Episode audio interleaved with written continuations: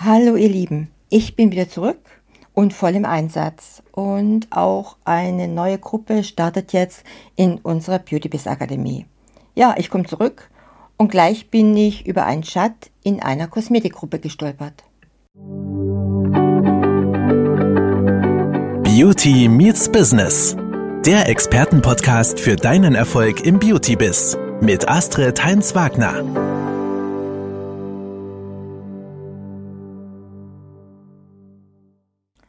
Linda schreibt ganz verzweifelt in den Kosmetikchat. Wie kommt ihr an gute Mitarbeiter? Wir haben jede Menge Anfragen und sind ausgebucht. Naja, Moni meint, ehrlich, mich wundert's nicht, wenn ich die Preise lese. Und Sabine?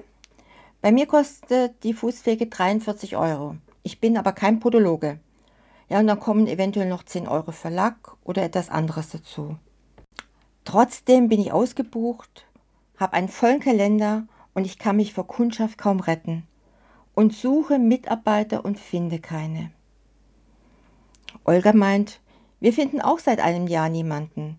Und zusätzlich, es will keiner mehr arbeiten. Conny meint dann zum Schluss ganz lakonisch, Amen. Naja, ein Chat. Aber was bist du wert? Und du fragst dich, wie viel du als Kosmetikerin oder selbstständige Kosmetikerin verdienen kannst bzw. bezahlen musst? Und wir haben die Antworten. In diesem Podcast gehen wir auf die verschiedenen Faktoren ein, die den Verdienst beeinflussen, von dem Einstiegsgehalt über den Umsatz pro Salon bis hin zu deinem Stundenlohn. Hier bekommst du alle Infos. Das Einstiegsgehalt eines Kosmetikers bzw. einer Kosmetikerin liegt bei 1600 bis 1900 Euro. Und da stellt sich doch die Frage, wer verdient mehr, ein Kosmetiker oder eine Kosmetikerin? Und tatsächlich scheint es auch im Kosmetikberuf eine Gehaltslücke zu geben und sogar eine sehr große. Laut dieser verdienen Männer fast 500 Euro mehr als Frauen. In Zahlen sieht das wie folgt aus. Kosmetikerinnen 1459 durchschnittlich, Kosmetiker 1914, auch durchschnittlich. Und wahrscheinlich trauen sich viele Arbeitgeberinnen nicht, einem Mann so wenig zu bezahlen. Das gibt doch zu denken. Und das macht in etwa eine Differenz von 31 Prozent brutto im Monat aus. Die Höhe des Verdienstes hängt unter anderem natürlich von der Größe des Betriebs ab. In einem kleinen Kosmetiksalon verdient man oftmals weniger als in großen Wellnesshotels oder auf Kreuzfahrtschiffen. Und dann gibt es noch Unterschiede von Bundesland zu Bundesland. Das durchschnittliche Kosmetikerinnengehalt beträgt ca. 1901 Euro brutto in Nordrhein-Westfalen, aber nur 1482 Euro brutto in Thüringen. Und am allerbesten schneidet Hamburg ab, mit einem Verdienst als Kosmetikerin von 2112 Euro brutto im Schnitt. Und wenn man das dann mal so zusammenrechnet, das durchschnittliche Gehalt im Bundesdurchschnitt beträgt 1860 Euro brutto, was einen Stundensatz von 10 bis 13 Euro ergibt. Und damit liegt es um 40 Prozent niedriger als dem Durchschnittslohn in Deutschland. Die selbstständige Kosmetikerin liegt ungefähr bei 2050 Euro im Monat plus 10 Prozent eventuell. Sprechen wir mal über das Bruttogehalt als Kosmetikerin. Das durchschnittliche Bruttogehalt setzen wir mal bei 1828 und 8 Cent an. Dann wäre das jährliche Bruttogehalt 21.936,91, also knapp 22.000 Euro. Aber jetzt kommt's. Was ist mit dem Umsatz von Kosmetikstudios? Etwa 60 Prozent der Salons weisen einen Jahresumsatz, ich habe das von Statista, zwischen 17.500 und 50.000 Euro auf. Und der Gesamtumsatz liegt bei etwa 1,1 Milliarden Euro, was durchschnittlich 63.000 Euro pro Salon bedeutet. Da stellt sich doch die Frage, wie kann ich eine Kosmetikerin, sagen wir mal, mit 22.000 Euro beschäftigen? Was bleibt für die Inhaberin übrig? Und hier besteht für den Salon dringender Handlungsbedarf. Und auch die angestellte Kosmetikerin muss guten Umsatz erwirtschaften. Und gern helfen wir euch in unserer Academy weiter. Und das ist wirklich nicht neu. Wie viel Umsatz musst du machen? Welchen Umsatz brauche ich in meinem Institut? Und das sind nach Experten 100.000 Euro Untergrenze pro Jahr.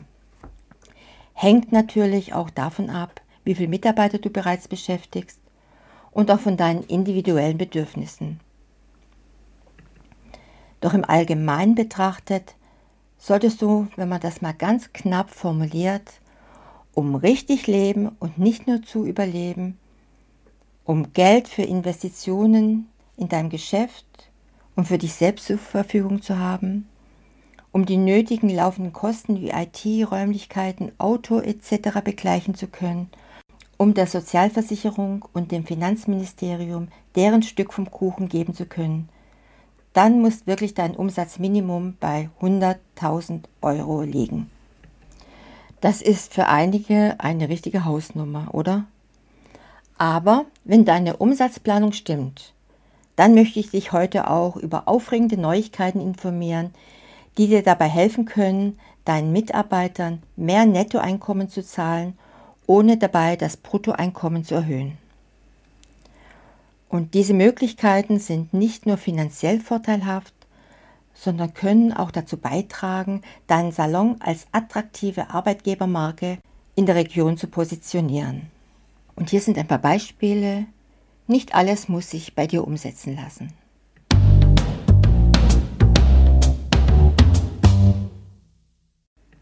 Erstens, die Notfallbeihilfe. Du kannst deinen Mitarbeitern eine Notfallbeihilfe von bis zu 600 Euro pro Jahr anbieten. Und das Beste daran, diese Beihilfe ist frei von Steuer- und Sozialversicherungsabgaben. Damit kannst du deine Mitarbeiter in unvorhergesehenen finanziellen Situationen unterstützen.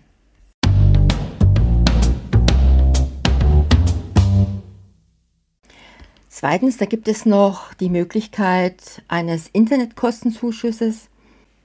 Gewähre deinen Mitarbeitern einen monatlichen Internetkostenzuschuss, der ebenfalls frei von Steuer- und Sozialversicherungsabgaben ist.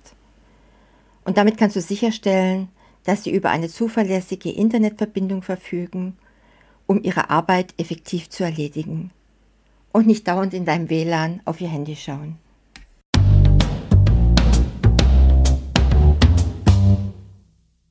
Drittens, Warengutscheine. Biete deinen Mitarbeitern Warengutscheine für Supermärkte an.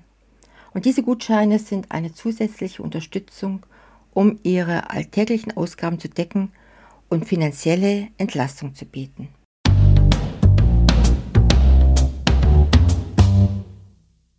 Viele Mitarbeiter pendeln ja. Was du noch anbieten kannst, sind zum Beispiel viertens Tankgutscheine und Jobtickets. Und reduziere die Pendelkosten deiner Mitarbeiter, indem du ihnen Tankgutscheine für ihr Kfz sowie Jobtickets zur Verfügung stellst. Diese Leistungen sind steuer- und sozialversicherungsfrei.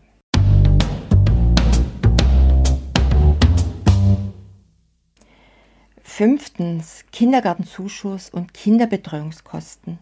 Wir haben es ja meist mit Frauen zu tun, in, zumindest in unserer Branche. Unterstütze deine Mitarbeiter bei den Kosten für die Kinderbetreuung, indem du ihnen Kindergartenzuschüsse gewährst oder teilweise oder vollständig die Kinderbetreuungskosten übernimmst.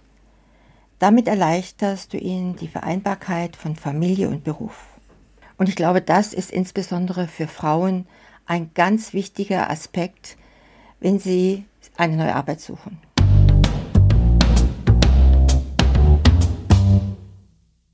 Sechstens, das kann man mal überdenken, Schenken oder das Leihen von Technik. Stelle deinen Mitarbeitern Technik wie Smartphones oder Laptops zur Verfügung. Ich denke, insbesondere Smartphones sind das sehr interessant, entweder als Geschenk oder zur Leihe. Und dadurch kannst du ihre beruflichen Aufgaben effizienter gestalten und ihnen dabei helfen, erfolgreich zu sein.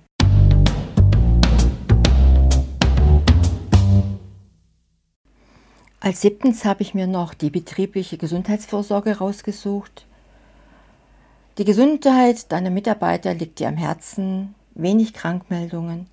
Biete ihnen betriebliche Gesundheitsvorsorge an, um ihr Wohlbefinden zu fördern.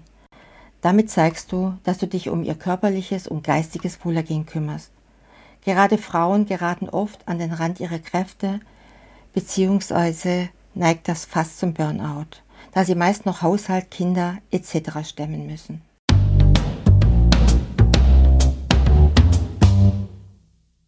Achtens, last but not least, die Zahnzusatzversicherung.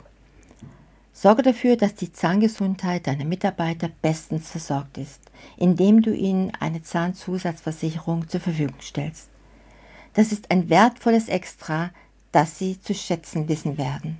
Sicher lässt sich das eine oder andere für dein Institut umsetzen. Aber denke an deinen Mindestumsatz pro anno. Nutze diese Maßnahmen denn nicht nur als Möglichkeit, deinen Mitarbeitern mehr Netto zu zahlen, sondern auch als effektives Marketinginstrument. Indem du diese Vorteile anbietest, positionierst du deinen Salon als attraktive Arbeitgebermarke, die qualifizierte Fachkräfte anzieht. Langfristig wird dies zu einem erhöhten Zulauf an Bewerbungen führen und dir ermöglichen, die besten Talente für dein Team zu gewinnen. Ihr Fazit so groß die Leidenschaft für den Beruf auch sein mag, große Sprünge sind mit dem Kleingehalt nicht möglich. Aus diesem Grund sind weitere Qualifizierungen notwendig, wenn man mehr verdienen möchte. Oder auch die Selbstständigkeit ist eine Option. Wenn du jetzt mehr über deine Karrieremöglichkeiten als Kosmetikerin erfahren möchtest, dann lass uns doch gerne in den Kommentaren austauschen. Für die Inhaber bedeutet es konkret, an einigen Feinheiten wie Behandlungspreisen etc. nachzujustieren, damit sie nicht selbst auf der Strecke bleibt. Wollt ihr mehr? Abonniert gerne diesen Podcast und gebt mir ein Like. Auch freuen wir uns riesig auf Nachrichten an unsere Beauty Biz Akademie. Bis nächste Woche, eure Astrid. Das war Beauty Meets Business der Expertenpodcast mit Astrid Heinz-Wagner. Du möchtest keine neue Folge verpassen? Dann abonniere uns jetzt bei Spotify und Apple Podcasts. Bis zum nächsten Mal.